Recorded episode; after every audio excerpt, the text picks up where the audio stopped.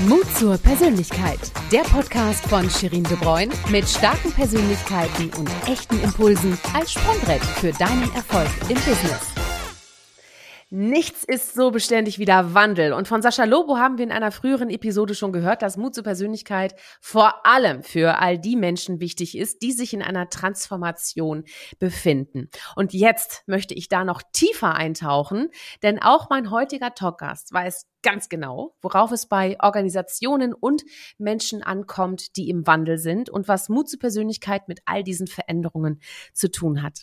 Ich bin Shirin de Bruyne, die Gründerin von Corporate Kitchen aus Köln und ich verrate euch jetzt noch ein paar mehr Details zu meinem Talkgast der Stunde. Seit dem Jahr 1989 ist er bei Continental verantwortlich für digitale Transformation und Change in Konzernpersonalfunktion. Und seit 2017 ist er verantwortlich für das Thema New Work und den Aufbau einer Netzwerkorganisation. Love it, leave it or change it oder weniger müssen mehr wollen. Das sind zwei seiner wirklich spannenden Mottos. Und ganz sicher sind es auch Sätze, die man von einer Persönlichkeit, die seit über 30 Jahren im gleichen Konzern tätig ist, nicht unbedingt erwarten würde. Vor allem hat er mir verraten, dass er eigentlich nie beabsichtigt hat, in der Personalabteilung zu landen. Tja! Sein Herz schlägt nicht nur für seine Familie, seine Katze, seinen Hund und seine Pferde, sondern auch für eine nachhaltige Organisationsentwicklung und eine interkulturelle Führung, die den Menschen als individuelle Persönlichkeit und als Teil des Ganzen in ihren Mittelpunkt stellt. Und dafür ist er auch außerhalb der Continental bekannt und schreibt auch viel darüber. So wurde er unter anderem schon mehrfach, jetzt kommt's, vom Personalmagazin zu einem der absoluten HR-Top-Influencer gekürt. Und da möchte ich natürlich nachfragen, wer das alles in seinem Alltag unter einen Hut bringt, vor allem weil er ja jetzt auch auf 60 Prozent Arbeitszeit als Führungskraft gewechselt ist. Freut euch mit mir auf eine spannende Persönlichkeit, von der wir viel in puncto Mut zur Persönlichkeit lernen können. Und damit ein herzliches Willkommen, Harald Schirmer. Ja, Ganz herzlichen Dank, Shirin. Mensch, bei so einer Anmoderation, da kann man jetzt einfach nur noch gehen, weil jetzt wird es nicht mehr besser, glaube ich. Danke. oh, ich glaube, es wird noch viel besser. Da bin ich mir ganz, ganz sicher. Und wir fangen direkt an. Und zwar frage ich ja jeden, der bei mir zu Gast ist, äh, nach seinen drei Hashtags. Also, welche drei Hashtags charakterisieren dich und warum? Ja, völlig unvorbereitet komme ich da natürlich äh, jetzt. musst du dich festhalten, vier Hashtags um die Ecke, weil ich bin natürlich niemand, der sich an Regeln halten kann. Also ich versuch's, Gesetze geht ganz gut, aber Regeln ist natürlich äh, auch irgendwie in der DNA drin. Also Nummer eins. Ich ähm, bin eine ganze Zeit lang schon unterwegs und finde den Begriff VUCA ziemlich schlimm, und drum habe ich äh, irgendwann mal die VUCA Rockers gegründet und deswegen nutze ich das natürlich gern als Hashtag. Warum? VUCA ist ja die Bezeichnung für diese Komplexität, die Dynamik, die wir gerade so deutlich erleben. Und ich habe das Gefühl, dass eine große Zahl von Leuten Angst davor haben, die ganz stark davon beeinflusst werden, negativ beeinflusst werden. Und der Begriff eines Rockers ist ja eigentlich so ein bisschen so der, der, der sich, ich sage jetzt mal ganz böse, nichts drum scheißt und einfach sagt, hey, lass uns loslegen, lass uns schauen, was wir da machen können. Und genau das ist das, was dann eigentlich zum zweiten Hashtag passt, nämlich Zukunft gestalten. Also wenn ich, wenn ich VUCA als eine Bezeichnung verwende, die halt diese Komplexität, die wir gerade haben, diese ganzen vielen Änderungen, die gerade passieren, wenn ich die jetzt einfach nur hinnehme und sage, ich habe Angst, ich will das nicht, äh, meine Komfortzone ist irgendwie, die wird immer kleiner, ähm, ja, was passiert dann? Dann werden wir deprimiert, dann äh, laugen wir aus, dann äh, haben wir Angst. Angst ist, glaube ich, ein Riesenthema, mit dem leider sehr viele Leute oder viele Organisationen auch spielen im Moment. Wenn ich aber das ändern möchte, dann muss ich ja gestalterisch werden. Und gestalten, Zukunft gestalten, ja, das fängt eigentlich heute an. Also heute. Und ich meine damit nicht heute irgendwie morgen, übermorgen, sondern jetzt in dem Moment kann ich mhm. eigentlich schon anfangen, was passiert in unserem Gespräch als nächstes, was passiert in meinem Leben als nächstes, in meiner Organisation. Mhm ihr kennt ja den Spruch, ich habe den sehr oft dabei. Well, wenn wir eine Zukunft haben wollen, eine gute, dann müssen wir sie gestalten, sonst bekommen wir eine, die wir nicht wollen. Das hat ein Herr Beuys mal gesagt. Und ich glaube, viele Leute haben Angst vor einer Zukunft, die quasi der logische nächste Schritt ist. Aber ich glaube, wir können daran was ändern. Dazu müssen wir aber die Füße in die Hand nehmen, da müssen wir uns einbringen, einmischen. Wir müssen unerschrocken sein gegenüber vielleicht diese riesigen Plattformen, gegen die großen Systeme. Ja, und Zukunft gestalten ist deswegen wichtig. Damit mhm. Der dritte Hashtag, allein kriegen wir das nicht hin. Und darum ist mein dritter Hashtag, wir gewinnt. Also, mhm. wir haben heute die Möglichkeit, über Netzwerke, über Communities, völlig orts- und zeitunabhängig, asynchron, wie wir das auch nennen, ähm, große, große Menschenmengen zu einem Thema zusammenzubringen. ob das eine Greta Thunberg macht oder verschiedene andere Leute. Es ist klar, es gab ein, äh, in Tunesien gab es einen, einen gewissen Frühling, der hat schon ziemlich gut angefangen, aber danach hat er ein bisschen die Luft verloren. Also es wird immer klarer, immer deutlicher, dass uns die technischen Möglichkeiten, das Internet, Social Media und so weiter in die Lage versetzt, plötzlich völlig andere Machtverhältnisse aufzubauen, die nicht mehr nur über Diktaturen oder über große Monopole passieren. Also wir gewinnt. Ich glaube, wenn man das ein bisschen zusammensieht, die ganzen Leute, die die Meere sauber machen, die unverpackt Läden aufmachen, mhm. die Sachen wieder recyceln und, und was da alles passiert. Es sind Millionen und Millionen von Menschen, die die Welt schon jetzt heute richtig toll machen und besser machen. Stellt euch mal vor, die würden sich alle vernetzen und in eine Richtung gemeinsam gehen. Und damit sorry, den muss ich noch reinhauen, den vierten, die Mauern bröckeln. Ich, merke in den letzten 10, 15 Jahren, wir sind so lange mit unserer Nase, mit dem Kopf gegen die Wand gelaufen und inzwischen bröckeln sie. Inzwischen gibt es Homeoffice. Das, ich habe 20 Jahre lang Homeoffice gehabt und es hat immer geheißen, geht nicht, wir vertrauen den Leuten nicht und die machen eh am Freitag nur Urlaub. Mhm. Jetzt haben wir den Beweis, es braucht im Endeffekt, es braucht kein Vertrauen, sondern es hat einfach nur funktioniert und die Leute sind diesem nicht vorhandenen Vertrauen äh, teilweise ihrer Führungskräfte, ihrer Organisationen mehr als gerecht geworden. Also diese Mauern, was alles nicht geht. Es geht sehr, sehr viel mehr, als wir uns alle vorstellen können. Vor allen Dingen, wenn wir die Zukunft gestalten aktiv. Mensch, du, VUCA Rockers, Zukunft gestalten, wir gewinnt und ich erlaube dir natürlich auch äh, Mauern bröckeln, weil das ist so ein schöner Hashtag. Großartig. Ja, jetzt haben wir dich so ein bisschen besser kennengelernt und, und vor allem auch von deinem Naturell. Äh, das ist schön. Und ich weiß auch noch, wo ich dich kennengelernt habe. Weißt du auch noch, wo wir uns kennengelernt haben? Shirin, ich muss ehrlich sein. Es muss eine Konferenz gewesen sein, aber ich weiß nicht mehr. Richtig. Das war im Jahr 2016, war das, vor sechs Jahren. Mhm. Äh, und zwar äh, war ich damals ja noch in anderer Funktion tätig und da habe ich die erste Digital Leadership Summit in Köln mitorganisiert.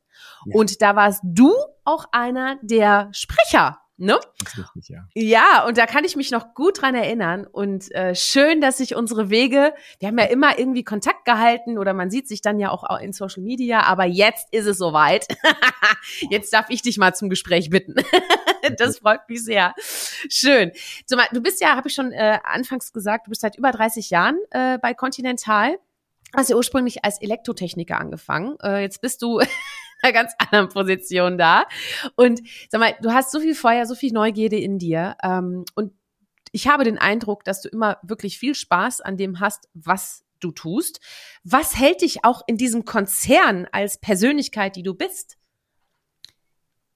Ja, wenn es jemandem, mir in dem Fall, schnell langweilig wird, dann gibt es halt Möglichkeiten, entweder man geht oder man sucht sich neue Felder, in denen man sich einbringen kann. Und bei mir war das mhm. halt so, dass ich auf der einen Seite, ich bin so eine Kombination aus, manchmal könnte man sagen, ein bisschen naiv, weil ich einfach sage, es muss doch gehen. Das kann doch nicht mhm. sein, dass der irgendjemand sagt, kein Budget, kein Geld, nicht dein Job, nicht deine Rolle, darfst du nicht, sollst du nicht, mach, machen wir nicht, sowas tun wir nicht.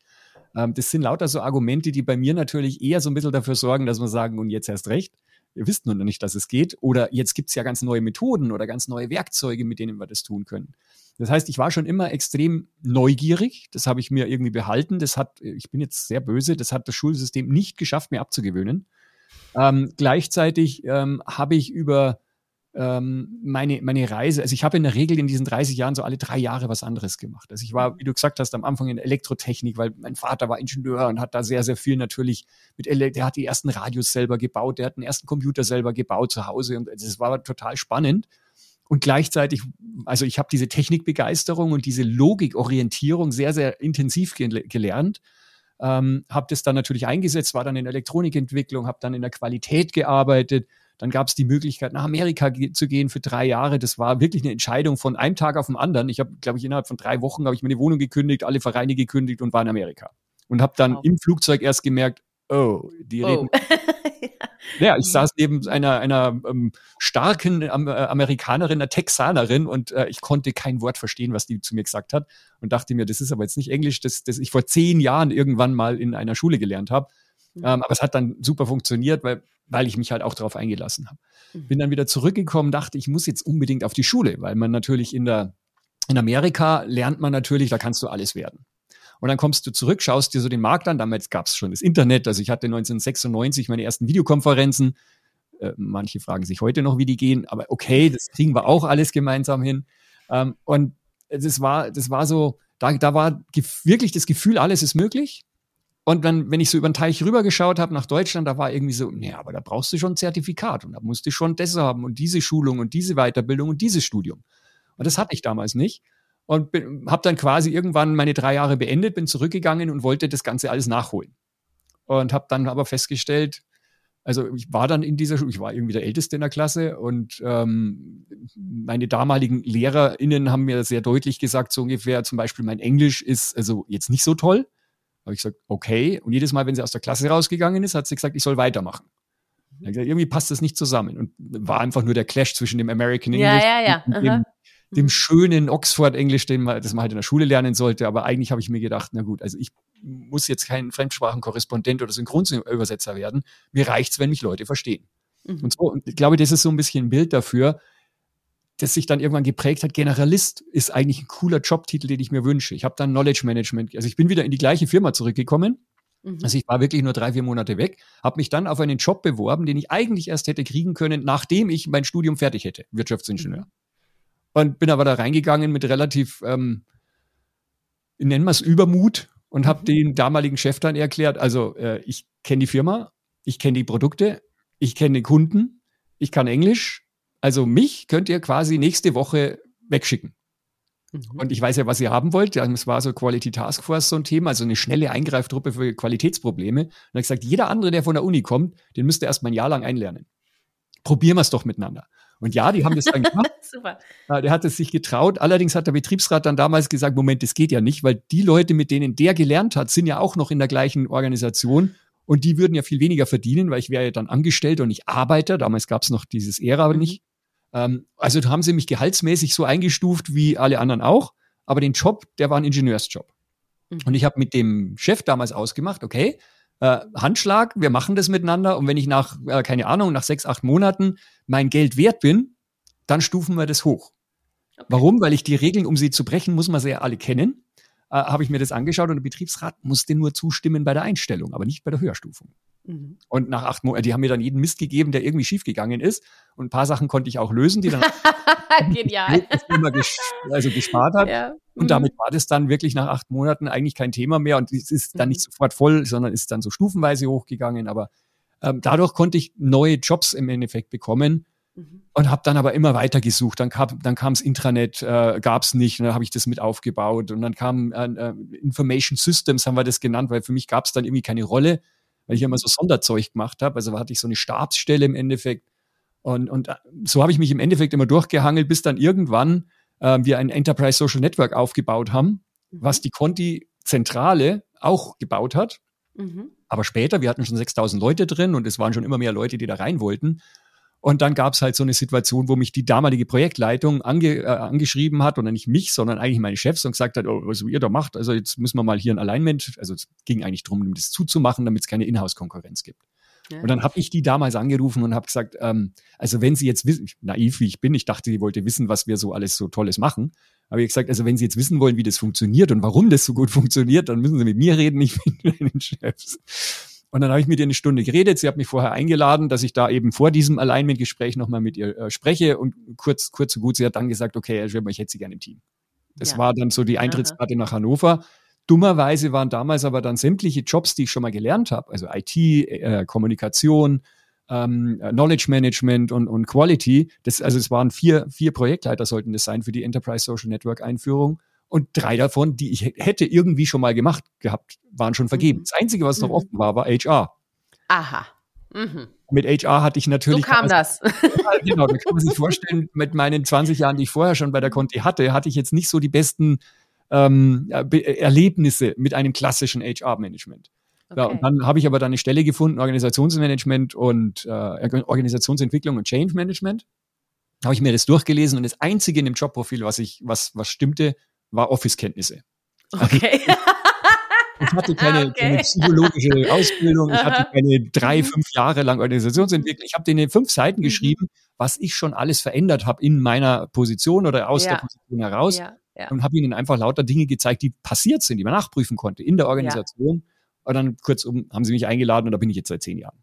Ja, spannend. Mensch, guck mal, siehst du, und, und nicht einfach so ein, so ein, mal so, so ein Aufstieg per, per Drehbuch, sondern wirklich, äh, also ich würde sagen, pur Mut zur Persönlichkeit, ne? Dir das einfach zugetraut, du hast Dinge verändert und hast das einfach dann äh, dokumentiert und, und somit auch, sag ich mal, die Ängste deinen potenziellen Vorgesetzten genommen, weil du es einfach gesagt hast, ne?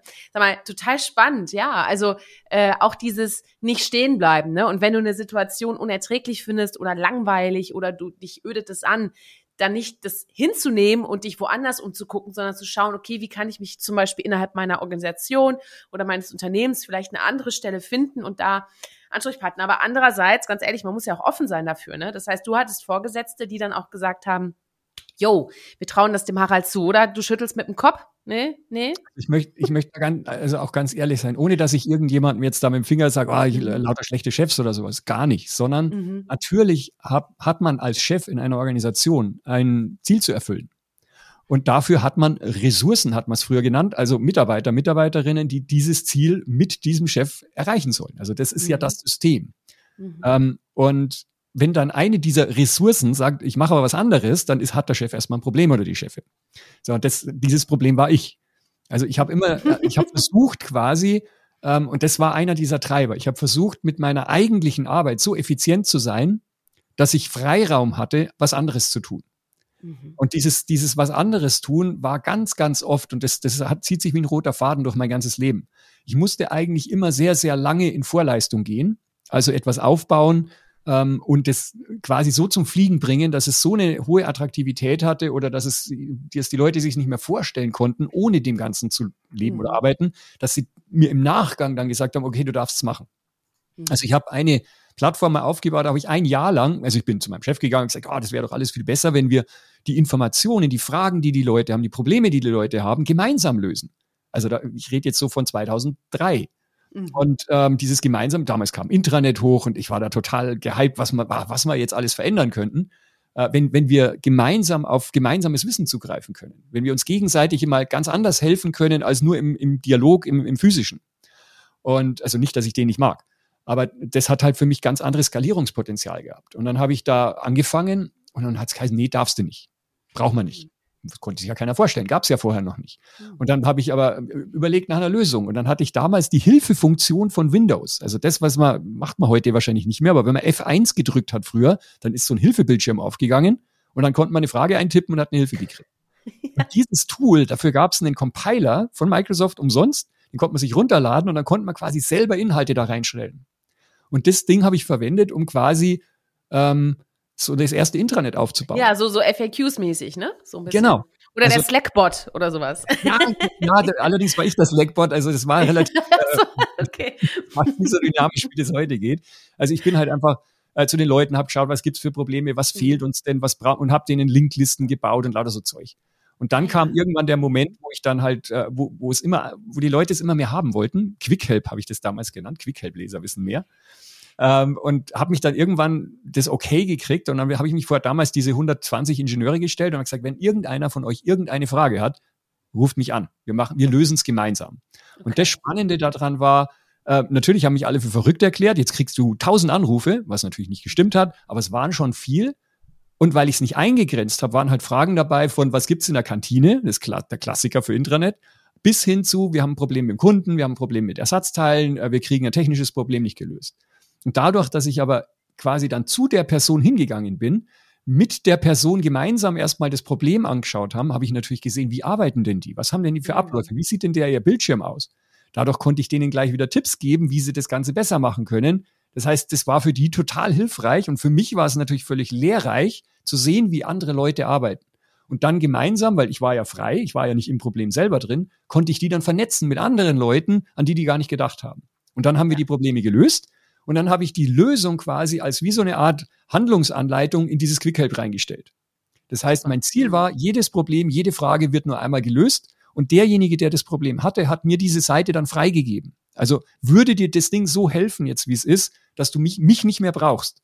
Warum? Weil ich aus dieser Logiker äh, er, Erziehung sozusagen, Elektrotechnik, Logik, du brauchst keine Menschen.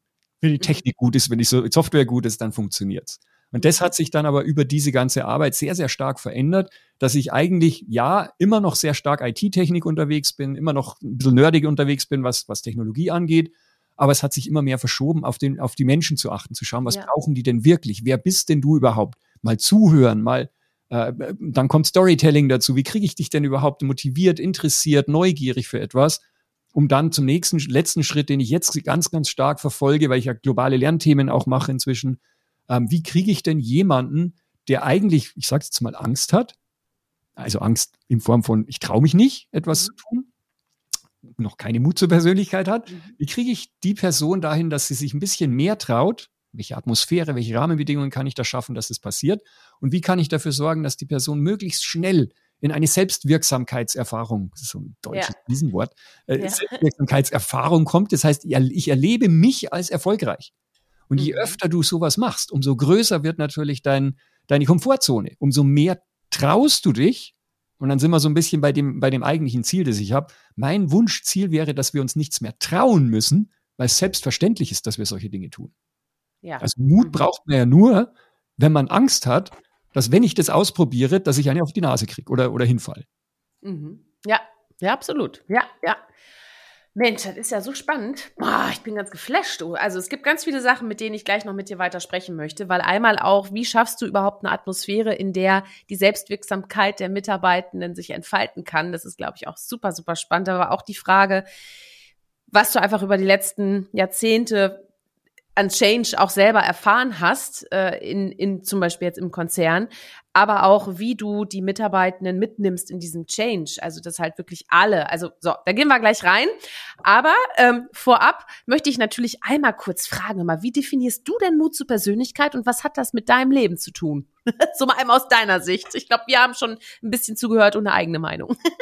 das äh, kann sein, ja. Also ich, ich gehe erstmal grundsätzlich davon aus, jeder Mensch ist besonders. Und wenn wir das hinkriegen, dass es spürbar wird, ähm, dann werden wir, dann wird der Einzelne, die Einzelne auch besonders. Das hat dann jetzt nichts mit Ego zu tun, sondern ähm, eigentlich das, was auch Friedhof Bergmann mit dem, was willst du wirklich, wirklich? Mhm. Dazu muss ich erstmal rausfinden, wer bin ich überhaupt und was will ich wirklich? Und wenn ich das aber rausfinde, und das merkst du, wenn Menschen das tun, was sie wollen, dann machen sie das mit einem Lächeln auf dem Gesicht und mit einer mega Energie, mit leuchtenden Augen. Das heißt, also nicht immer, es gibt auch Rückschläge und es gibt auch müde und alles, aber in, wenn du in ein Meeting reingehst und da schauen alle am Boden runter oder, oder äh, erzählen irgendwelche kalten Zahlen und Fakten und sowas, dann weißt du, ja, die arbeiten professionell, keine Frage, würde ich nicht unterstellen, dass das nicht der Fall ist. Aber ist es hier drin lebendig? Ist hier drin wirklich Energie? Ähm, positive Energie meine ich natürlich, mhm. ähm, eher nicht. Und jetzt kommt noch der Punkt dazu, weil es eben nicht um Ego geht, besonders für mich, oh, ich bin der große Held, oder besonders für andere. Also ich bin überzeugt davon, dass Mut zur Persönlichkeit dann am besten wirksam wird und wir selber, ich nenne es jetzt mal auch mit dem großen Wort glücklich sind, wenn wir für andere Leute besonders sein können. Also ihnen helfen, sie unterstützen. Ich glaube, der Einzelne wird da, äh, kommt, äh, für den Einzelnen ist für mich Mut zur Persönlichkeit einfach, wenn ich in die Kraft komme, wenn ich Selbstvertrauen habe, wenn ich die Wirksamkeit spüre, die ich entfalte in meinem Umfeld. Und das ist im, im, im niedrigsten Fall, wir gehen da mal ganz, oh, mal Firma gründen und die Welt verändern, mhm. fängt schon viel früher an. Wenn ich es schaffe, dass mir jemand zuhört, wenn ich selber jemandem so zuhöre, dass die Person nicht aufhören will zu reden, dann habe ich schon Wirkung erzeugt, weil dann, dann fühle ich mich nicht ignoriert, und mhm. die oder der andere fühlt sich ernst genommen, wahrgenommen. Und allein das hat schon eine unglaubliche Wirkung. Jetzt kommt es in der Gruppe noch dazu. Also ich bin ja so ein Wir gewinnt. Du erinnerst dich, der eine mhm. Hashtag ist ja, schau dir mal auf den Einzelnen. Ich glaube, wir müssen auch auf die Gruppe schauen. Wenn dann also eine Gruppe besonders ist oder sich diese Besonderheiten auch herausnimmt, sich zutraut, äh, dann entsteht dieser Reichtum von Vielfalt, von Diversität. Das heißt, plötzlich kriegst du ganz viele Perspektiven auf ein Problem und wenn du diese Optionen nicht gleich wieder runterregelst, Management, Command and Control, Vereinfachung, mhm. Dann kannst du komplexe Aufgaben lösen. Und das ist das, was wir ja heute alles brauchen. Mhm. Ja, und das ist das, was ich versuche, in, in Teams, in Gruppen, in Communities, in Netzwerken vor allen Dingen eine Atmosphäre zu schaffen, in denen es halt wenig Mut braucht, in diese Wirksamkeit gemeinsam zu kommen. Und das ist für mich, wenn ich sage Mut zur Persönlichkeit, ähm, dann ist es einerseits die Person, die wirksam wird, und es ist die Gruppe, die als Gesamtheit noch wirksamer werden kann. Ja, sehr gut. Das haben wir auf Platte, hör mal. Das können wir jetzt vor uns zurückspulen, die ganze Zeit. Nein, aber genau, weil das ist ganz, ein ganz wichtiger Punkt. Ich werde auch häufig gefragt, naja, also Mut zur Persönlichkeit ist ja schon so ein Ego-Ding. Und da habe ich gesagt, nein, absolut nicht. Denn es geht nicht um, um eine reine Ego-Nummer, sondern auch um eine Selbstreflexion, wie du deine Wirkung einbringen kannst in das große Ganze. Ne? Und das ist es eben. Es gibt ja auch sehr schlechte Beispiele für Mut zur Persönlichkeit, die halt eben ähm, Kriege führen, die einfach, äh, sage ich mal, auch andere Dinge tun, die Menschen verletzen. Und das ist genau das nicht gemeint. Aber das ist wie mit dem, weißt du, wie mit dem äh, Brotmesser. Du kannst halt damit Leute erstechen oder halt dir schön Brötchen schmieren. Das äh, ist so, ne? Aber genau, da, da schweben wir auch auf einer Wellenlänge. Das äh, finde ich großartig. Du und HR, das hast du gerade schon mal diesen Begriff hast du gerade schon mal fallen lassen, Human Resources, wie er ja allgemeingültig definiert wird. Damit hast du ja so ein Problem, ne, mit diesem Begriff Human Resources. Äh, warum und, und wie sollten wir die Perspektive ändern? Wir haben, glaube ich, in den letzten Jahrzehnten, einerseits, also in den letzten 100 Jahren Systeme gebaut und haben diese, haben uns jetzt immer mehr diesen Systemen angepasst. Also HR, wie du ja sagst, heißt Human Resources. Die klassische Management-Methodologie, Methodologie, ja, ja, ja es hat geklappt. laufen lassen, laufen lassen. Geht ja, geht ja im Endeffekt von, davon aus, dass es da irgendwie eine Gruppe von Leuten gibt, die auf alles eine Antwort haben, die alles rausfinden können und die delegieren das dann nach unten in einer vereinfachten Form in einen Prozess gegossen mit vorgegebenen Werkzeugen in einer vorgegebenen Zeit mit einem erwartbaren Ergebnis. Mhm. Stabilität. Das heißt, die Idee äh, dieses Systems ist, dass es da Leute gibt, die wissen was und andere Leute, die wissen oder können weniger und ähm, die müssen über die anderen entscheiden, weil das Ergebnis ist ja klar, ist ja planbar auch. So, und da, diese Systeme haben wir in der Schule gebaut. Das heißt dann, die eine Rolle heißt dann halt Lehrer, Lehrerin und die anderen sind die Schüler, Schülerinnen. Das haben wir in den Organisationen gebaut. Das ist die Führung und das sind die Mitarbeiter, Mitarbeiterinnen. Und in, auch in allen anderen Organisationen, Ländern, da gibt's halt die westlichen Länder, die wissen alles und können alles, und dann gibt's halt die Entwicklungsländer, die können es halt nicht. So, also das ist diese Denke, die da irgendwo mhm. stark vereinfacht dahinter steht. Wenn ich das Ganze jetzt aber umdrehe und sage, was ist mein Ziel, warum möchte ich das ändern? Ich denke, wir sollten jetzt die Systeme anpassen an das, was hier wirklich ist. Jetzt bin ich wieder bei dem HR-Beispiel. Ähm, nachdem wir Enterprise Social Network eingeführt haben, einer meiner ersten Blogposts war eben, dass ich mit diesem Begriff, also dass ich, dass es mir extrem schwer fällt, für eine Funktion zu arbeiten, die Menschen als Ressource bezeichnet.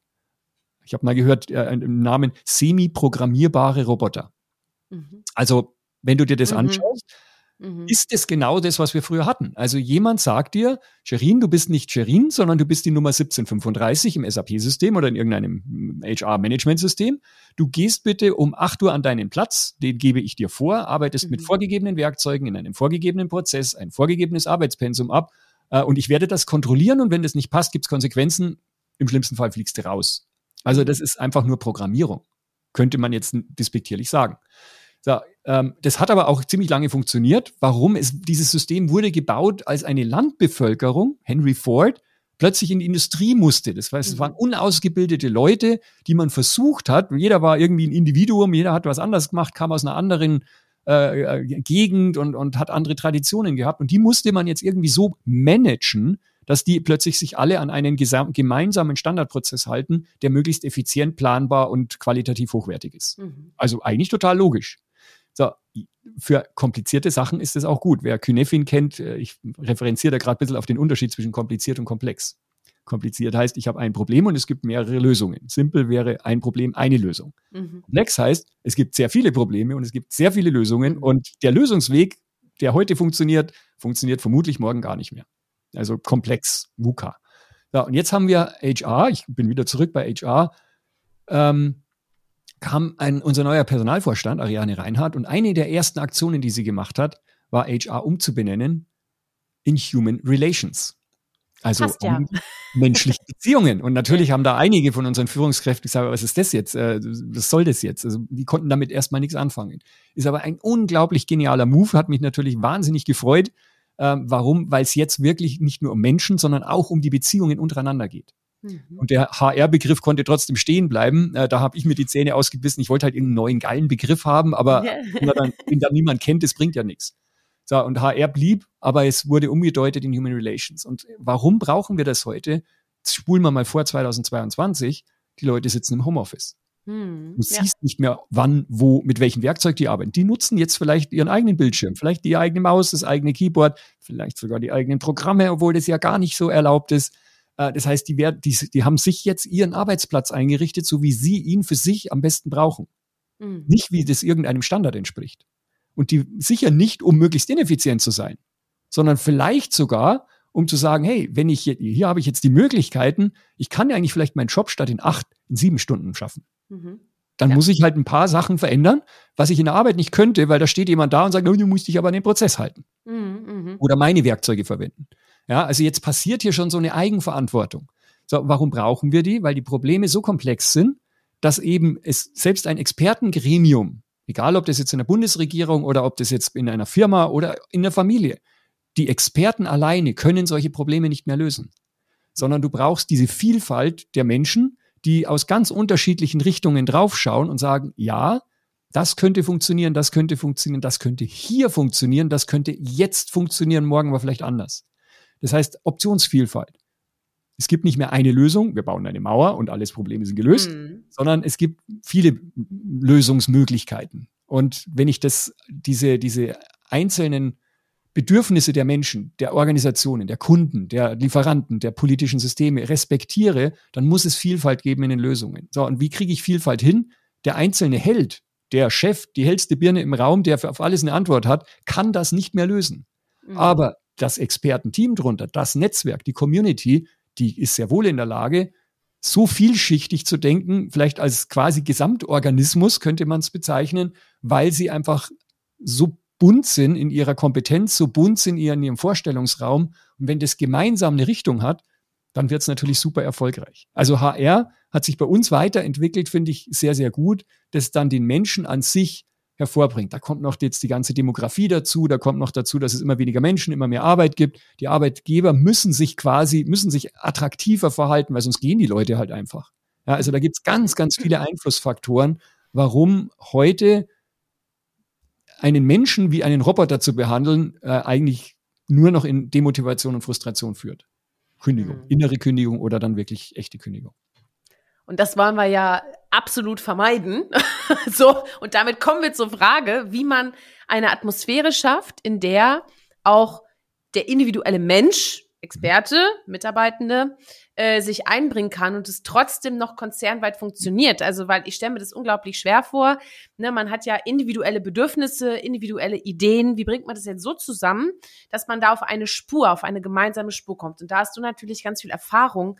Ähm, wie sag mal, organisatorisch, wie, wie schafft man, ich weiß, das ist jetzt super komplex, aber vielleicht kannst du nur kurz mal so, so einen Einblick geben, weil du hast es ja einfach mit über hunderttausenden Menschen hast du das schon, schon gemacht. Ähm, wie kriegt man da so eine Struktur rein, so grob? Was sind so die wichtigsten Bausteine, damit es erfolgreich läuft?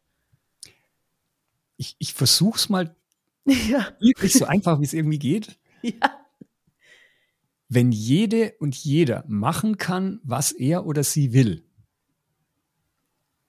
dann haben wir doch die meiste Energie da drin. Dann gibt es nur noch eine Frage, wie schaffen wir es, dass der Großteil der Leute etwas Ähnliches will? Mhm. Und das ist die Führungsaufgabe. Mhm. Jetzt ein bisschen runtergebrochen. Normalerweise baue ich ein Projektteam auf, in dem ich Experten zusammenhole, die die Funktionen und die, die äh, technischen Kenntnisse und die Kompetenzen haben, die für dieses Projekt notwendig sind. Das verlangt aber davon, dass irgendjemand weiß, welche sind denn das. Wenn ich vor zehn Jahren ein Projekt gemacht hätte, ähm, dann hätte ich gesagt, okay, ich brauche eine Datenbank. Also brauche ich einen Datenbankspezialisten. Ich weiß auch, welche die Datenbank der Standard in der Firma ist, also weiß ich auch, wen ich quasi entweder draußen oder in der Firma engagiere dafür. Mhm. Wenn ich 2022 ein, ein ähnliches Problem zu lösen hätte, dann weiß ich, wenn ich entsprechend mich an verschiedenen Stellen weitergebildet habe, wenn ich sehr, sehr interessiert und neugierig bin, äh, Datenbank ist eine Lösung, ist eine strukturierte Datenlösung. Was möchte ich denn aber vielleicht erreichen eigentlich? Und das, was viele Leute mit Datenbanken erreichen wollen, ist strukturierte Datenablage. Mhm. Wenn ich aber weiß, dass es Predictive Analytics gibt, wenn ich weiß, dass es Netzwerke gibt, wenn ich weiß, dass es Tagging gibt, du hast am Anfang nach drei Hashtags gefragt. Eigentlich könntest du zum Beispiel eine Hashtag Cloud bauen, also quasi so eine, eine Word Cloud, wer das kennt, so eine Wortwolke, mhm. wo die ganzen Hashtags von allen deinen Podcasts drin sind. Dann würdest du vermutlich ein paar Hashtags finden, die sich wiederholen. Das heißt, diese Worte werden größer. Das heißt, jeder, jemand könnte entweder eine Navigation durchgehen und durchklicken, deine 50 plus Podcasts, müsste er alle Titel lesen. Was ist jetzt für mich am relevantesten? Um was geht's denn so bei der Sherin? Oder gibst den Leuten so eine dynamische Wortwolke, dann siehst du auf den ersten Blick, okay, also die vier meistgenutzten Worte sind relativ groß, sind jetzt vielleicht äh, Mut oder, oder irgendwie Selbstwirksamkeit und sonst irgendwas. Das heißt, ich krieg auf einen Blick eine, eine, ein gutes Gefühl dafür, um was geht's hier. Mhm. So, und wenn ich draufklicke auf so einen Hashtag, kriege ich natürlich dann die Podcasts, die sich um diesen Hashtag kümmern. Ich könnte noch eine Stufe runtergehen und könnte sagen, ja, moderne Technik, ich lasse deine ganzen Podcasts durch eine Maschine durchlaufen, die analysiert alle Worte, wie häufig die vorkommen, welche, welche, welche emotionale Ausprägung die haben und baue daraus eine Wortwolke. Mhm. Dann ist es nicht das, was ich sage, was meine Hashtags sind, sondern plötzlich äh, so eine AI sucht sich raus und sagt, der Schirmer hat eine Stunde lang geredet und das waren die Worte, die er am meisten verwendet hat. Mhm. Auch das könnte ich, brauche ich keine Datenbank dafür. Auch das könnte ich einfach so anzeigen. Ja, das heißt aber jetzt wieder für mich, der Projektleiter ist, der sowas aufbaut, suche ich jetzt einen Datenbankspezialisten? Brauche ich einen AI-Experten? Brauche ich jemanden, der erstmal überhaupt die Idee hat, dass man das auch anders machen könnte? Oder brauche ich jemanden, der Software programmieren kann oder jemanden, der systemisch erstmal fünf, sechs Sachen zusammenbaut? Ich weiß es mhm. nicht. Ich weiß es einfach nicht, weil in einem komplexen Projekt auch morgen was passieren kann, was ich heute überhaupt nicht einplanen kann. Klar, ja. Mhm. So, das heißt, die, die vorherige Art und Weise Projektmanagement, äh, ich suche mir die fünf äh, Experten für mein Thema und die werden das dann schon irgendwie lösen, natürlich damals auch mit anderen zusammen. Oder ich gehe her, jetzt ganz klassisch, was mache ich? Letztes Projekt in der Conti, das ich gemacht habe, Future Work Flexibility 2.0. Mhm. Wir waren zwei, zwei Hauptprojektleiter sozusagen und hatten aber kein Team. Weil wir gesagt haben, hey, das kriegen wir hin. Und dann habe ich, in, gut, ich bin seit zehn Jahren natürlich in Enterprise Social Network unterwegs, habe eine digitale Reputation, Leute folgen mir. Also ich habe da auch schon eine gewisse Wirkung, anders geht's mhm. nicht. Drum der Aufruf, Leader, wenn ihr keine Follower habt, könnt ihr nichts bewegen. Also in der digitalen Welt. So, jetzt habe ich da reingeschrieben, hey, wir haben dieses Projekt, wir wollen die Flexibilität in der Conti verbessern, Future Work für Conti, wer macht mit? Das war mein Post. Und eine Woche später hatte ich 40 Mitarbeiterinnen und Mitarbeiter aus allen Herren Ländern, also da waren äh, Controller äh, und, und, und, und Sales-Leute aus Australien dabei. Da waren Programmierer dabei, da waren HR-Leute dabei, da waren auch Leute von, aus dem Business dabei, eine Führungskraft war dabei. 40 Leute waren von einem Tag auf den anderen da und haben gesagt, ich committe mich für ein Jahr mit einem gewissen Zeitkontingent. Ich möchte, dass das funktioniert. Mhm. Meine Chefs damals haben gesagt, ah, das kannst du nicht machen. Die meisten von denen haben ja keine Ahnung von HR. Habe ich gesagt, richtig. Ich habe die Leute ja nicht nach Kompetenzen ausgesucht sondern ich habe sie ausgesucht nach, ich will hier was verändern. Oder ich will, dass das, was sich verändert hat, nicht wieder zurückgeht. Homeoffice zum Beispiel. So, das heißt, da waren jetzt Leute, die waren, nenne ich es jetzt mal, maximal intrinsisch motiviert. Weil intrinsische Motivation irgendwo reinzubringen, wo keine ist, halte ich für extremst schwierig. Mhm. Eine Kompetenz jemandem beizubringen, zu geben, dafür zu sorgen, dass er die entwickelt, halte ich für überschaubar einfach. Geht nicht bei jeder Kompetenz, aber bei den meisten schon. So, ich spule vor. Ende Ergebnis, die Leute haben ein unglaublich geniales Projekt abgeliefert. Keiner wusste am Anfang auch nur im entferntesten, was da am Ende rauskommt. Mhm. Ähm, die Leute haben, also die Mitarbeiter haben das gefeiert, was rauskommt. Also das war wirklich, wir haben eine sehr, sehr hohe Zustimmung. Es gab keine einzige Eskalation. Und es ist jetzt zehn Jahre lang so. In allen möglichen Projekten machen wir das so. Ich arbeite mit Netzwerken, mit Freiwilligen. Ich versuche vom ersten Meeting an, mich hat letztens mal einer gefragt, was ist denn so dein bester Moment bei sowas? Ja. Gesagt, weißt du, das ist immer so beim alten Projektmanagement, da hat man das dann beim Teambuilding, beim Kick-Off, also auch den Namen finde ich ziemlich schlimm, das klingt wie ein Arschtritt, aber beim Start von Projekt oder dann eben Celebrating Success, am Ende des Projekts hat man sich dann so High Five und Chaka, was haben wir alles geschafft. Wenn ich mit Netzwerken, mit Freiwilligen arbeite, die jederzeit sagen können, Harald, war schön mit dir, aber ich mag jetzt nicht mehr, oder mein Chef hat gesagt, ich darf nicht mehr, dann muss jedes einzelne Meeting Woodstock sein. Mhm.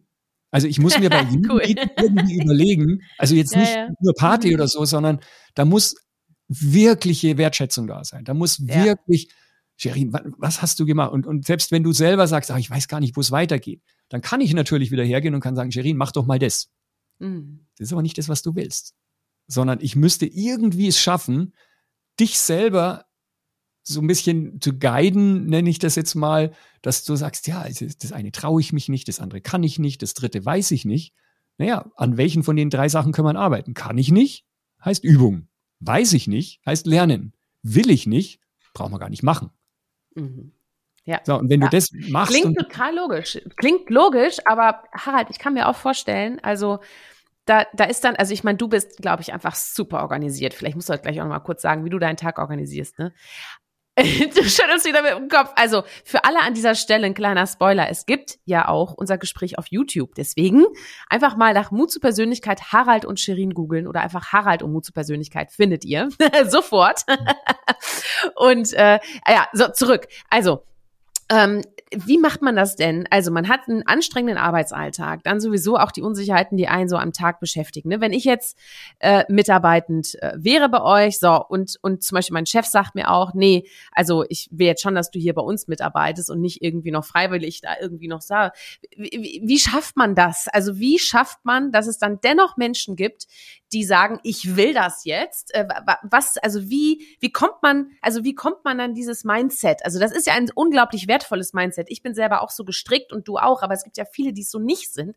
Deswegen, wie, wie, wie kriegt man die mit oder muss man die gar nicht mitnehmen und die kommen später dazu oder wie, wie ist das? Also nur um das zahlenmäßig einzuordnen, wir haben mhm. inzwischen über 2000 Guides weltweit ausgebildet, in allen Kulturen, allen Hierarchiestufen, in allen maximal divers. Ähm, seit zehn Jahren alle möglichen Projekte, inklusive globale Projekte, laufen im Netzwerkmodus. Schon auch mhm. teilweise mit Projektmodus, aber meistens im Netzwerkmodus. Ähm, wie schafft man das? Erstens Vorleben. Ja. Ähm, es gibt vom Günter Dück so einen schönen, schönen, schönen Satz, der sagt, ähm, wenn du den Leuten von deinem Baby erzählst, kriegst du die Pille. Wenn du das Baby mhm. auf den Tisch legst, kriegst du Windeln. Ja. Kein Mensch lässt ein Baby verhungern oder schreien. Und das ist genau das, das ist quasi genau das, was da dahinter steckt.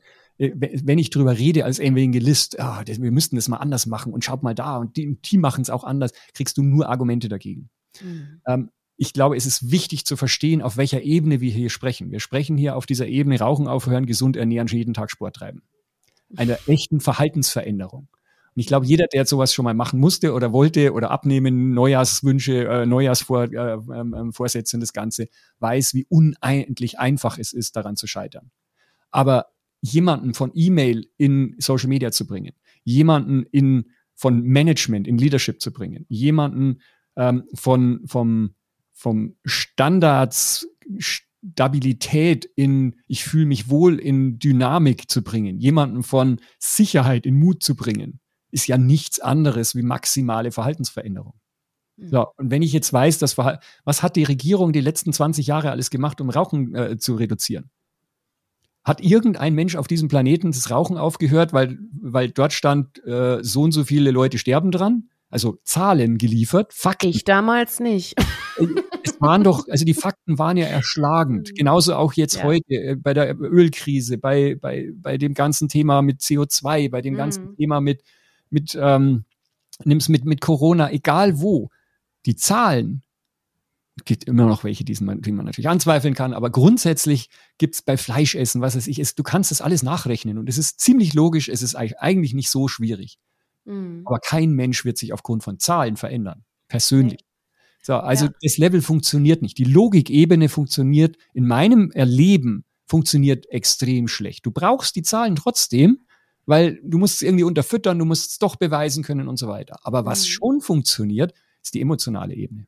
Mhm. Warum sind denn auf den Packungen jetzt irgendwelche extrem ekligen Bilder von irgendwelchen kaputten Raucherlungen drauf? Das hat geklappt bei mir übrigens ja, danke, dass, dass du es damit ja auch bestätigst. Ich, ich glaube, dass es, absch das ist, es wären, ganz ehrlich, es wäre nicht mein Weg. Ich würde es mir wünschen, dass wir den nicht brauchen, weil das ist Arbeiten mit Angst. Ja. ja. Das ja. ist Arbeiten mit Angst. Ich, ich sage dir, wenn du das tust, dann siehst du so aus. Dann fällt dir dein Bein ab und dann die, fällt die Lunge raus und weiß es ich. Das ist Arbeit mit Angst. Das ist das, was extrem gut funktioniert. Das wissen mhm. wir, das ist auch wissenschaftlich nachgewiesen. Ähm, und jetzt kommt so mein Problem, ich will nicht mit Angst arbeiten. Ja, genau, das ist es. Mhm. So, jetzt ja. kommt aber, jetzt, was wäre denn das Zweite, was denn emotional auch geht? Und das ist, und ich glaube, und ich bin eigentlich überzeugt davon, es wird immer mehr, die Menschen heute sind aufgrund der vielen Angst, die da ist, aufgrund der vielen negativen Zukunfts- Erwartungen, aufgrund der vielen negativen Erfahrungen von, ich werde hier nicht ernst genommen, ich werde nicht, äh, ich, ich habe hier keine Wirkung, mein Chef sieht mich nicht, meine Chefin sieht mich nicht, mein, meine Organisation, der bin ich total egal. Also das Gefühl, das ist nicht so an vielen Stellen, aber das Gefühl ist bei vielen Leuten da. Und wenn dann jemand kommt und sagt, Sherin, erzähl mir doch mal was von dir. Was, du, du hast dich für mein Projekt erinnert, äh, äh, äh, interessiert. Mhm. Was würdest du denn da drin gern machen? Ja, ich bin Controller. Das, das habe ich jetzt nicht gefragt. Sag mir doch mal, wo, worauf hättest du so richtig Bock? Was macht dich denn fröhlich? Was macht dich glücklich? Mit wem würdest du denn am liebsten arbeiten? Das allein mit wem? Ja, ja. Wenn du dann sagst, mhm. Sherin, also ich, mhm. wenn du am liebsten ein Interview mit unserem Vorstand machst, dann mach mal ein Vorstandsinterview. Kriegen wir hin. Mhm. Und jetzt ja. plötzlich mehr, haben Leute das, also ich hatte 20 Jahr, Leute, die waren 20 Jahre Ingenieur und die haben Tränen in den Augen und haben gesagt, da hat mir noch nie jemand so zugehört. Da habe ich gesagt, mhm. das ist aber traurig. Du hast doch so viel zu erzählen.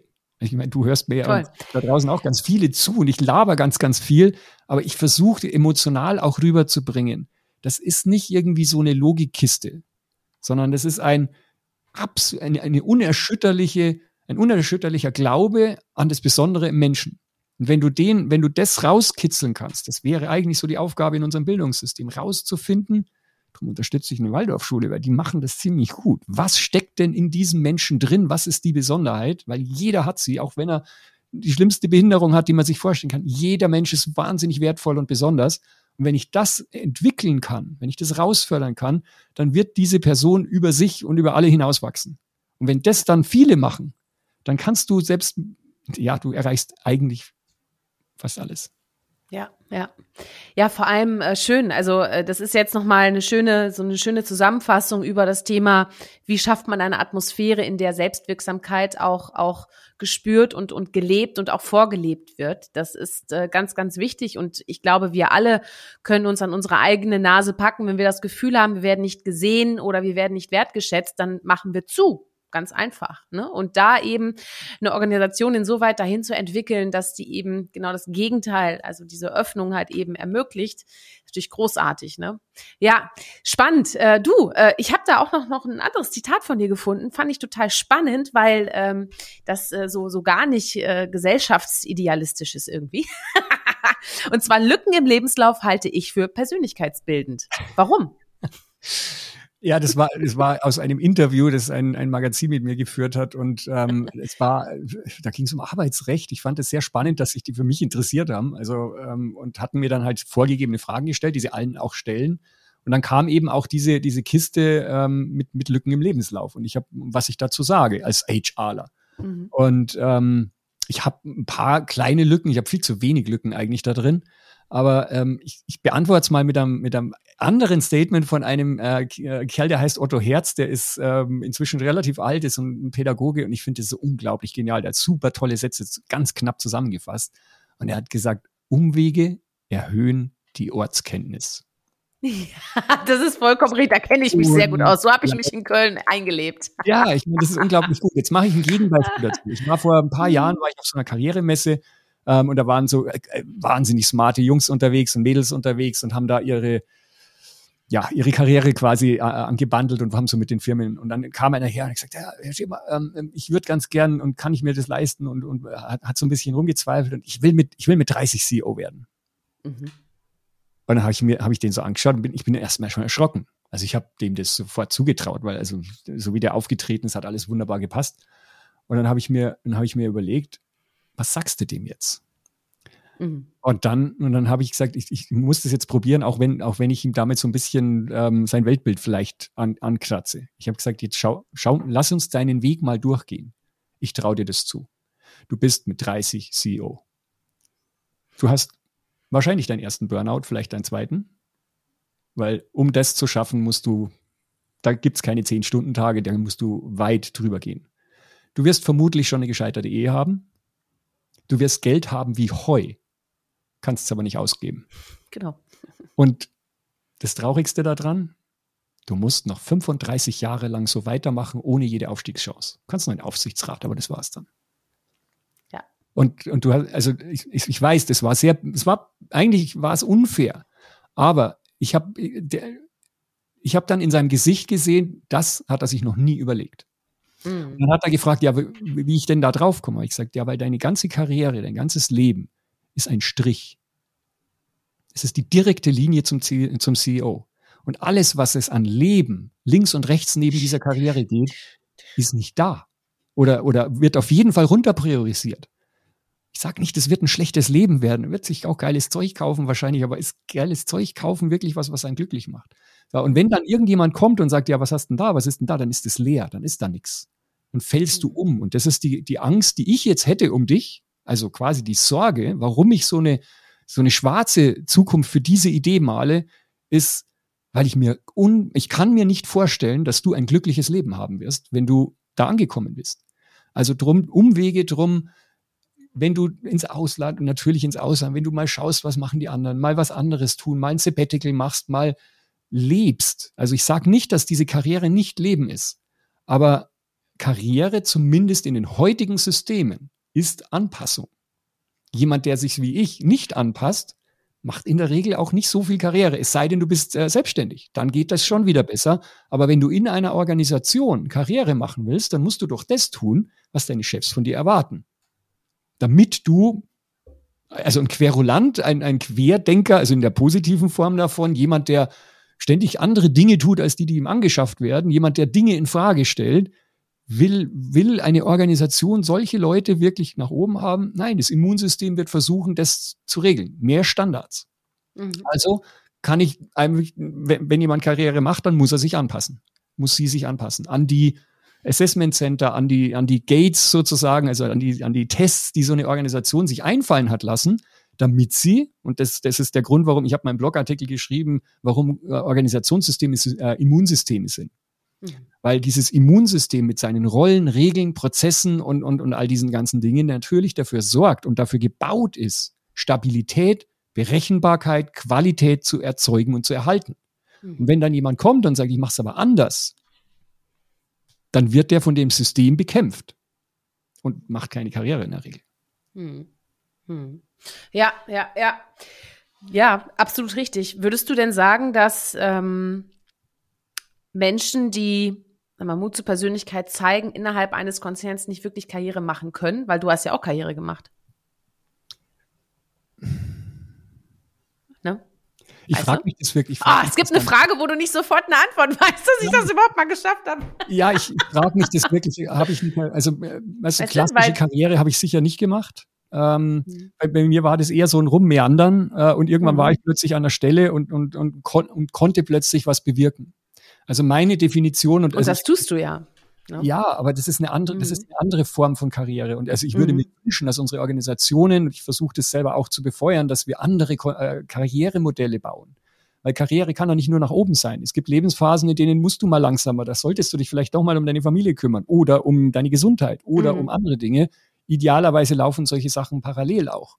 Ähm, das heißt aber wieder, ähm, wenn Karriere das Klassische ist, ich habe ein größeres Auto, kann mir ein größeres Haus leisten, habe mehr soziale Reputation, mehr Schulterklappen, mehr Leute unter mir, mehr Budgetverantwortung. Das ist klassische Karriere heute. Ähm, was wäre denn mit dieser Wirkungskarriere, wenn ich also quasi möglichst wirksam werden kann, innerhalb oder außerhalb der Firma? Ich habe ein relativ großes Netzwerk mir aufbauen können dürfen außerhalb der Firma. Das wirkt auch nach innen. Mhm. Ich habe die Möglichkeit, Leute zu, ich kann, oder nicht kann, ich, ich kann nur rückwirkend auf jeden Fall sagen, dass es funktioniert hat. Ich sage, ich brauche jemanden für dieses Projekt und es sind 40 Leute da. Ich mhm. sage, ich brauche jemanden für die damals diese, diese große Transformation, Software-Transformation, die wir gemacht haben. Ich habe gesagt, ich, wir, wir brauchen Freiwillige und zwar, ich brauche so viele Freiwillige, dass es im Endeffekt pro zehn Leute bei einer damals 250.000 Leute Firma in 60 Ländern, pro zehn Leute, pro 20 Leute einen Freiwilligen, eine Freiwillige mindestens gibt.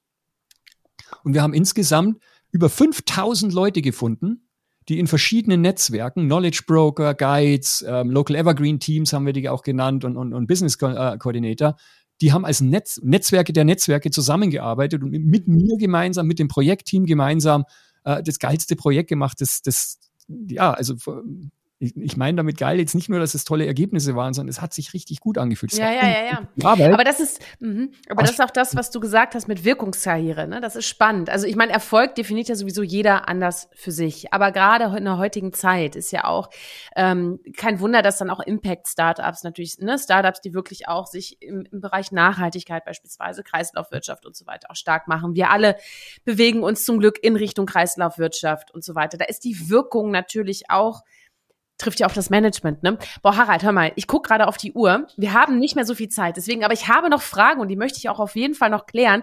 Aber das schaffen wir, wenn wir kurz und bündig, das kriegen wir hin.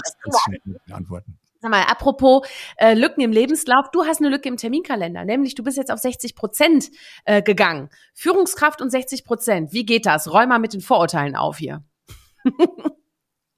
wenn du dich selbst abkömmlich machen kannst, dann kannst du auch abkömmlich sein wenn Leute äh, sagen, oh, ich kann nicht mal im Urlaub das Handy aus, ich bin so wichtig, ähm, dann könnte man auch sagen, okay, ja, du bist so wichtig, du hast dich selber oder die Organisation hat dich so wichtig gemacht, du kannst dir nicht einmal einen Urlaub leisten. Ich würde behaupten, das ist ziemlich ungesund. So. Umgekehrt, wie kann ich denn dafür sorgen, dass mein Team, meine Netzwerke, meine Umgebung arbeitsfähig ist, wenn ich nicht da bin? Die Frage muss man sich stellen. So, wie kann ich das tun, indem ich zwei Dinge mache, die für mich absolut wichtig sind zum Thema Leadership, zum Thema VUCA, zum Thema Arbeiten in Netzwerken. Erstens Transparenz. Mhm. Das heißt, nicht nur meine Final, Final Version 7 Dokumente werden im SharePoint oder in irgendeinem Dokumentencloud äh, im siebten Unterordner abgelegt und darauf hat mein, mein direktes Projektteam Zugriff, Need-to-Know-Prinzip. Klassisch, so hat man Projektmanagement gemacht. Sondern ich zeige, ich lasse jedem im Endeffekt, der möchte, in meinen Arbeitsprozess reinschauen. Wie arbeitet denn der Harald? Was tut er denn? Mit wem redet er denn? Was macht er sich für die Gedanken? Was mhm. funktioniert, was funktioniert nicht? Also ich rede nicht von Big Brother, um das wirklich ganz deutlich abzugrenzen. Äh, ich werde nicht überwacht. Ich will das auch gar nicht. Sondern ich teile, das ist immer bei dem Sharing-Begriff, ich teile, ich lasse Leute bewusst in bestimmte, nicht alle, aber in, in viele Bereiche reinschauen wie und was ich mache. Dazu brauche ich Enterprise Social Network, also so eine Plattform, mit der ich Social Collaboration machen kann. Also soziales Lernen, soziale Zusammenarbeit, soziale Kommunikation. Nicht Intranet, nicht Teams oder solche äh, Programme, Chat-Clients, damit funktioniert es technisch nicht. Ähm, so, was, was heißt es? Ähm, ich mache es an einem Bild, wenn ich dir einen Picasso zeige. Das Bild von, das der Picasso gemalt hat. Was lernst du daraus? Nix. Also du kannst es nee. schön finden oder nicht, du kannst es dann ist ja auch super subjektiv, ne? Ja. total subjektiv. So, mhm. wenn ich dir aber jetzt, ich sage jetzt mal ein Video zeige oder einzelne Bilder mit Text oder Blogposts oder Wiki-Seiten oder Forumsdiskussionen, wo du sehen kannst, hey, welche Pinsel hat er verwendet, wie lange hat das gedauert, welche Leute waren vor Ort, wie hat er selber ausgeschaut, wie hat das Büro ausgeschaut, ähm, mit welchen Werkzeugen hat er sonst noch sogar, wo kamen die Farben her? Und wenn du das nachschauen kannst, und wenn das Ganze vielleicht sogar in Interaktion mit anderen Menschen passiert und du merkst, du, die Art und Weise, wie der Harald mit der Shirin redet, das ist irgendwie wertschätzend, das ist irgendwie schön, dann, mit denen möchte ich auch reden. Mhm. Mhm, und ja. dann lernen die Leute und dann kannst du selber irgendwann sagen, ich gehe raus. So, und wenn ich jetzt mein, wenn ich, wenn ich meine Fragen, die ich habe, über mein Netzwerk kläre, dann stelle ich die Fragen in meinem Netzwerk, im ESN, die, die ich für mein Projekt brauche. Das heißt, andere Leute lernen, welche Fragen stellt sich der überhaupt und sie sehen auch, ah, da reagieren auch Leute und geben Antworten. Im mhm. besten Fall kommt es dazu, dass ich, bevor ich überhaupt eine Frage stelle, mir Leute sagen, hey, du arbeitest doch an dem und dem Thema. In Stufe 5 kommt übrigens das, das war bei uns so, denk dran, Risikominimierung, Effizienzoptimierung, ja. all diese Sachen passieren plötzlich. Leute haben mein Profil verwendet, um ihre eigenen Fragen zu klären, weil sie wussten, wenn ich es bei Harald aufs Profil schreibe, dann kriege ich eine Antwort schneller als irgendwo sonst. Mhm. So, und jetzt kann ich im Endeffekt aus dieser Gleichung fast rausgehen. Ich kann sagen, ich brauche nur noch auf Like klicken und sagen, oh, danke Shirin, das hat mir jetzt echt geholfen oder super, einen kleinen Kommentar schreiben. Äh, und das macht mich extrem effizient. Es macht total Freude, weil wir gemeinsam dran arbeiten und am Ende kann ich dann halt mit reduzierter Arbeitszeit effizienter trotzdem die gleichen oder sogar andere Ziele erreichen sich selbst auch entbehrlich machen, ne? indem man einfach transparent die Dinge zeigt. Ja. Und was machst du mit den verbleibenden 40 Prozent? Oh, ich, äh, ich. Was machst du so, wenn du mal nicht arbeitest? Was machst du denn so? Reitest du oder gehst du mit dem Hund Gassi? Was machst du denn so? Also ich meine, du schreibst natürlich auch unglaublich viel. Ne? Ich glaube, also da kommen wir vielleicht jetzt in, in, in der Länge nicht mehr leider drauf hin, äh, dass du mal erzählst, wie du das alles äh, schaffst. Aber äh, an dieser Stelle, wir werden auch verlinken natürlich auf die Webseite vom Harald. Da könnt ihr mal sehen, auf welchen Social-Profilen er überall aktiv ist und wie er das auch tut. Aber also erstmal, was machst du, wenn du nicht arbeitest mit den restlichen 40 Prozent und so ein bisschen, wie motivierst du dich immer wieder auch und warum ist das auch wichtig, dass du die Themen teilst, für die du stehst? Also weil du bist ja eine Person des öffentlichen Businesslebens, das kann man ja ruhig so sagen. Also ich nehme zum Beispiel einen Podcast mit dir gerade auf in meiner ja? Ähm, ich lerne, ich mache gerade ein Power MBA, also ich versuche gerade mich weiterzubilden in verschiedenen Stellen, so ein eineinhalb Jahresprogramm, also ist auch eine gewisse Investition. Ähm, ich kümmere mich viel mehr jetzt um meine Gesundheit, also mhm. Sport und, und auch mal nichts tun. Mhm. Ähm, ich kümmere mich mehr um meine Familie, ich bin mehr da, ich bin mehr in der Natur, ich stelle mir viel mehr Sinnfragen und so. Also ich, ich mache, ich, ich lebe. Versuch's zumindest, weil, also muss auch sagen, ich scheitere da ganz viel dran. Warum? Weil ich mein ganzes Leben lang gefühlt gearbeitet habe, mit drei Nebenjobs und was weiß ich. Also ich muss, ich muss das erst mal lernen, was macht man denn eigentlich, wenn man nicht arbeitet? Das klingt jetzt ja. total crazy, aber ich bin okay. da ehrlich. Kann ich total gut nachvollziehen. Wenn jemand einen Chip mhm. hat, äh, bin, bin dabei. Ähm, und wie, wie strukturiere ich das? Kann ich kurz erklären. Ich fange in der Früh an mit einem Social Learning Frühstück. Das mhm. promote ich auch. Das heißt, die, das erste, was ich mache in der Früh, ich bin ja ganz, also mein Zeug ist zwar am Bett, aber ausgeschaltet. In der Früh schalte ich das Ding an und äh, lese mir die ersten 15, 20 Minuten durch, was hat denn mein Netzwerk für wichtig ähm, äh, äh, äh, empfunden, was ist relevant, inspirierende Leute, Technologie, Umwelt, äh, Spiral Dynamics, weiß der Teufel was, Biohacking, was es da draußen in der Welt alles gibt, von Krypto bis VR, von äh, einfach mein Netzwerk. Was finden die jetzt heute gerade relevant? Weil die filtern für mich die zwei Millionen Nachrichten pro Sekunde, die da irgendwo in allen mhm. Netzwerken passieren. Das heißt, ich wache inspiriert positiv auf. Früher habe ich Nachrichten gehört und war eigentlich schon down, bevor ich beim Frühstück war. Also ich lasse mich inspirieren und ich lerne in der Früh. Dann gehe ich natürlich, dann, dann gehe ich mit dem Hund spazieren. Ich gehe dann eine halbe Stunde, weil das muss dann verarbeitet werden. Da höre ich mir auch mal meinen Podcast an. Äh, manchmal zwischendrin passiert auch der Power MBA, dass ich eine Lerneinheit 15 Minuten reinmache. Also ich habe wirklich eine Stunde in der Früh, wo ich mich quasi um mich, um meine Weiterbildung, um meine Inspiration, um die Energie kümmere, die mich durch den Tag trägt. Mhm. So, und dann arbeite ich. Ja. Und ja, und dann ist der Tag natürlich irgendwann ist Familie und solche Sachen. Also mhm. ja, Struktur schon irgendwo ein bisschen, aber jetzt nicht so mit, mit Gewalt und so, das ja, ändert ja, sich ja, ja. nicht. Mhm. Aber wenn man sich da ein paar so Blocker reinmacht und diese Blocker auch verteidigt, das ist, glaube ich, ganz wichtig. Ist jedem klar inzwischen, was nicht im Kalender steht, passiert nicht, aber du musst bestimmte Sachen auch verteidigen. Meeting muss keiner verteidigen, Lernzeit schon. Mhm. Und das äh, würde ich jedem raten. Und dann packe ich mir halt immer mal wieder eine, zwei, drei Stunden rein, äh, wo ich lerne. Und das hält mich auch am, am, am Start. Und was hält mich energetisch aufrecht? Naja, wenn du in die leuchtenden Augen der Leute schaust, mit denen du gemeinsam arbeiten kannst. Wenn du Leute kennenlernst, die du nie physisch hättest kennenlernen können, weil sie irgendwo in Singapur hocken. Und ja. mit denen gemeinsam was rockst, wo du vorher gedacht hättest, hätten wir nie hingekriegt. Also das sind Dinge, die immer wieder passieren. Ähm, und die Wertschätzung, die halt auch zurückkommt über Social Media, die Likes, die Kommentare, ja. Das ja, du lebst es wirklich, Harald. Das, das kann ich nur sagen. Schön. ja, ich glaube, man spürt es auch. Und es gibt noch eine Sache, die du ja auch noch in diesen 40 Prozent tust, nämlich äh, du bist ja auch im Bereich Organisationsentwicklung, äh, Bildungs, äh, äh, also Unterstützung in dem Bildungsstartup äh, bei Digital School Story. Und die Nina Mühlhens ist ja auch schon im Podcast gewesen. Deswegen an dieser Stelle äh, auch herzliche Grüße. so, so klein ist die Welt, oder? Verrückt ist das. Echt verrückt. Schön. Hör mal, ähm, wir machen ein, wir sind jetzt fast am Finale. Bevor wir zur Endfrage kommen, gibt's natürlich auch für dich ein Feuerwerk. Äh, und deswegen hier wirklich nur ganz kurz sag, du weißt, du weißt ja Bescheid, du kennst ja wahrscheinlich die Folgen. Ich pfeffer dir das entgegen, du pfefferst zurück und los geht's. Also, Berge oder Meer? Und. halb voll oder halb leer? Halb voll. Leise oder laut? Und. Laut? Das ist situationsabhängig. Wenn ja, ich ja, ja, beides kann, geht's nicht. Mhm. Ja. Mhm. Digital oder analog? Oh. Ein bisschen, ein bisschen, bisschen, ein bisschen mehr analog, aber gern digital. PS per Auto oder per Pferd? Per Pferd. Mhm. Geplant oder spontan? Spontan. Was ist dein Lieblingsfilm? Hast du einen? Nein. Lieblingsbücher Einfach. hast du verlinkt auf deinem. Doch, doch, doch, du hast einige. Doch, doch, auf deiner Webseite. doch, doch, doch. Ich habe das Tages-, das Minutenliebling, das, das fand ich, Sascha hat es auch so schön gesagt. Ich glaube, man muss, im, wenn man lebt, dann mhm. heißt Leben Veränderung. Und wenn ich dann sage, meine Lieblingsfarbe ist blau und dann sehe ich so einen wunderschönen grünen Schmetterling, dann ja. finde ich halt einfach auch wunderschön. Oder ich lese plötzlich ein neues Buch und dann sage ich mir so, wow, das ist wunderschön. Die, die Schönheit des Scheiterns. Ja, wäre ja. ein geiles Buch. Kann ich mir Ja.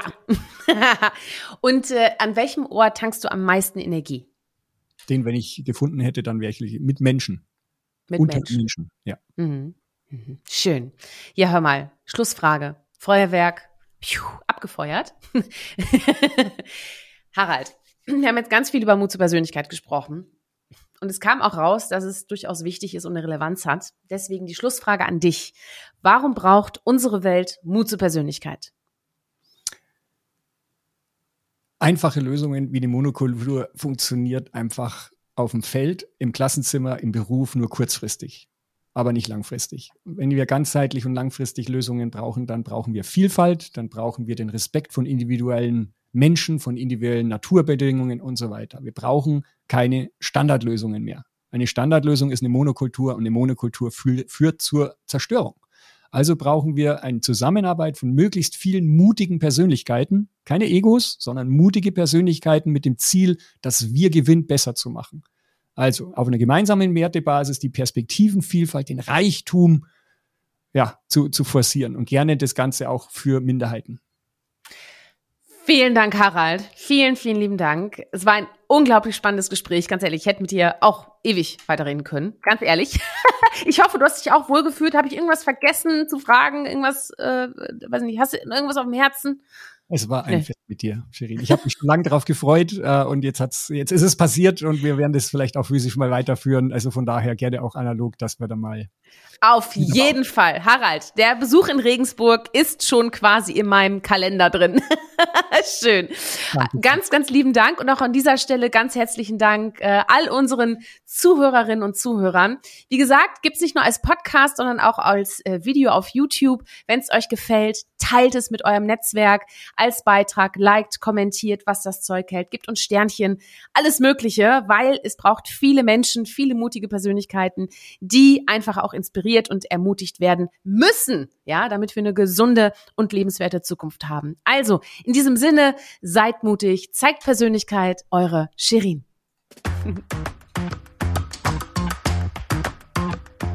Hol dir deine Portion Mut zur Persönlichkeit. Alle Folgen zum Podcast findest du unter www.mutzupersönlichkeit.de als Video bei YouTube und bei allen gängigen Podcastdiensten.